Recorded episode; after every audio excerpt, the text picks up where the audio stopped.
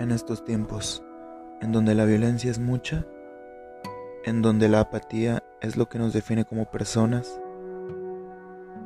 debemos de frenarnos.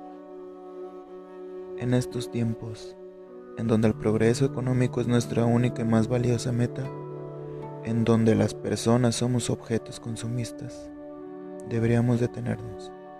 Tenemos que detenernos. Volvamos, miremos hacia atrás.